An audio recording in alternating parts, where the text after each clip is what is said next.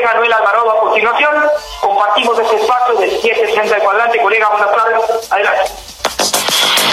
Lo más importante Buenas tardes amigos Radio Escuchas, buenas tardes Federico, los saluda Noel Alvarado, editor de información del periódico La Prensa. En medio de una situación crítica por contagios y muertes por el coronavirus, el gobierno federal a través del titular de la Secretaría de Salud, Jorge Alcocer, afirmó que se iniciará ya el, el próximo primero de junio una nueva etapa para retomar la normalidad después de la pandemia del COVID-19. Sin embargo, aseguró que la carrera contra el coronavirus sigue y pidió a la población mantener las medidas sanitarias para evitar el incremento de contagios. La nueva normalidad inicia con 31 estados en alto riesgo de contagios por COVID-19. Esta mañana también el subsecretario de Salud, Hugo López Gatel, aseguró que la pandemia durará en el mundo un número indeterminable de meses, por lo que resaltó que el uso del semáforo sanitario podría prolongarse por mucho más tiempo. Dijo que la epidemia no ha concluido y en el país aún se deben completar varios ciclos de transmisión, comentó que ante el riesgo de ante la nueva normalidad, el regreso a la vida pública debe ser ordenado y cuidadoso. En tanto, el secretario de Educación Pública, Esteban Moctezuma Barragán, estimó que el regreso a clases en aulas para educación básica será el 10 de agosto. Esto solo si el semáforo sanitario se encuentra en verde. Ante el presidente Andrés Manuel López Obrador, Esteban Moctezuma dijo que el protocolo de regreso a clases para mantener la distancia se tiene que ser muy cuidadoso. Se requiere sembrar una educación basada en cuidarnos uno al otro. Y en temas que tienen que ver con procuración de justicia, el secretario de Seguridad y Protección Ciudadana, Alfonso Durazo Montaño, reconoció el trabajo coordinado y la colaboración entre la Coordinación Nacional Antisecuestro y la, y la Guardia Nacional que ha permitido obtener resultados positivos en el combate al secuestro y una disminución del 54.7% a nivel nacional durante la presente administración. Escuchamos cómo lo dice el titular de la Secretaría de Seguridad y Protección Ciudadana, Alfonso Durazo es en esa suma sin enredos, sin prejuicios, eh, sin mezquindades, que estaremos en posibilidades de optimizar los resultados en materia de seguridad pública, a los que estamos comprometidos, pero que la sociedad espera eh, merecidamente.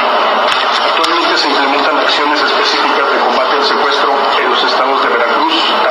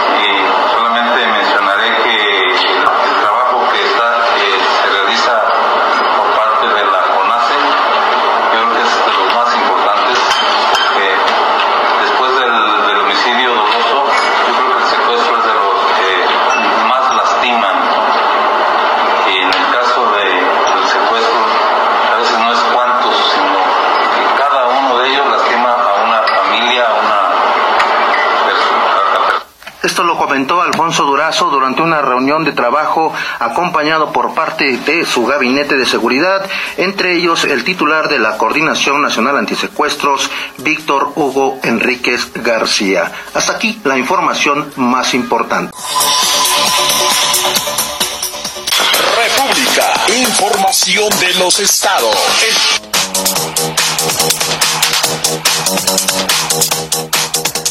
12 horas con 15 minutos de este 29 de mayo del 2020.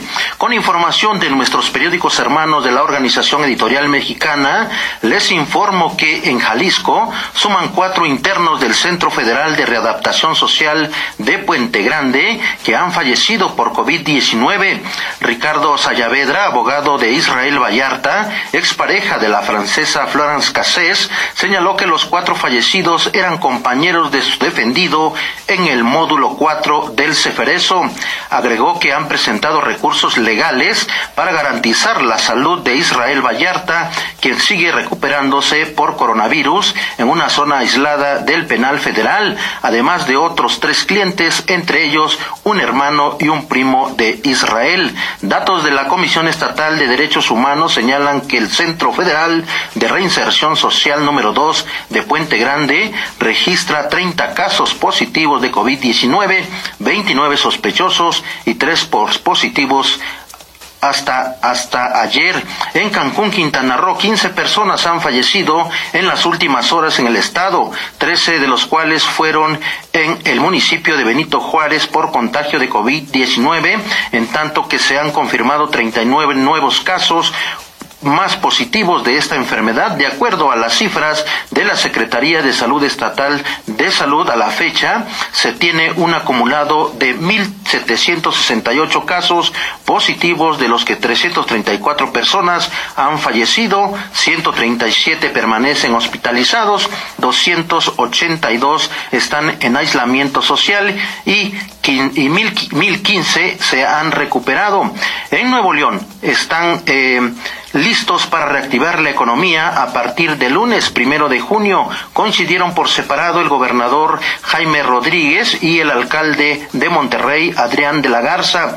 Ya eh, probamos que podemos tener el control del virus. Nos tardamos 60 días para poder organizarnos y a partir de lunes abriremos algunas empresas y negocios. Estamos ya listos para enfrentar el virus con nuestros hospitales, nuestros médicos, nuestros enfermeros, dijo el gobernador de Nuevo León, Jaime Rodríguez. Y un tema relacionado con la Procuración de Justicia en Nayarit, la investigación relacionada con el feminicidio de la estudiante de la Universidad Autónoma de Nayarit, Diana Carolina Raigosa, ya arrojó la primera detención. Se trata de una persona que presuntamente cayó en falsedad de declaraciones en torno a la muerte de Diana ocurrida el pasado domingo en su domicilio, a quien ultimaron a golpes y puñaladas puñaladas. Autoridades de la Fiscalía de Nayarit confirmaron la detención de este sujeto, cuya identidad se mantiene bajo reserva con el objetivo de que la indagatoria no se entorpezca.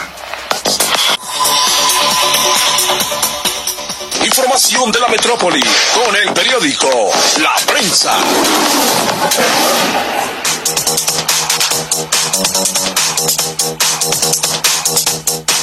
Gracias por continuar con nosotros aquí en su noticiero Así lo dice el Lamón. El gobierno de la Ciudad de México envió al Congreso Capitalino una iniciativa de reforma a la ley de austeridad local mediante la cual busca que en caso de emergencia sanitaria o desastre natural puedan hacer ajustes al presupuesto por conducto de la Secretaría de Administración y Finanzas conforme las medidas de disciplina y equilibrio presupuestal. Al respecto, la jefa de gobierno Claudia Sheinbaum refirió que la intención de estos ajustes a la ley es que puedan ser avalados para que durante la presente contingencia sanitaria se pueda eh, implementar. Confió en que se pueda avanzar en esta legislación luego de que la semana pasada el Congreso de la ciudad avanzó en el cambio de su reglamento para que puedan tener reuniones por videoconferencia y puedan ejercer la votación que se requiere. En tanto, el gobernador del Estado de México, Alfredo del Mazo, informó que la entidad mexiquense continúa en semáforo rojo y enfatizó que la próxima semana aún no se pueden retomar las actividades en la entidad, ya que el riesgo de una mayor propagación del COVID-19 se mantiene.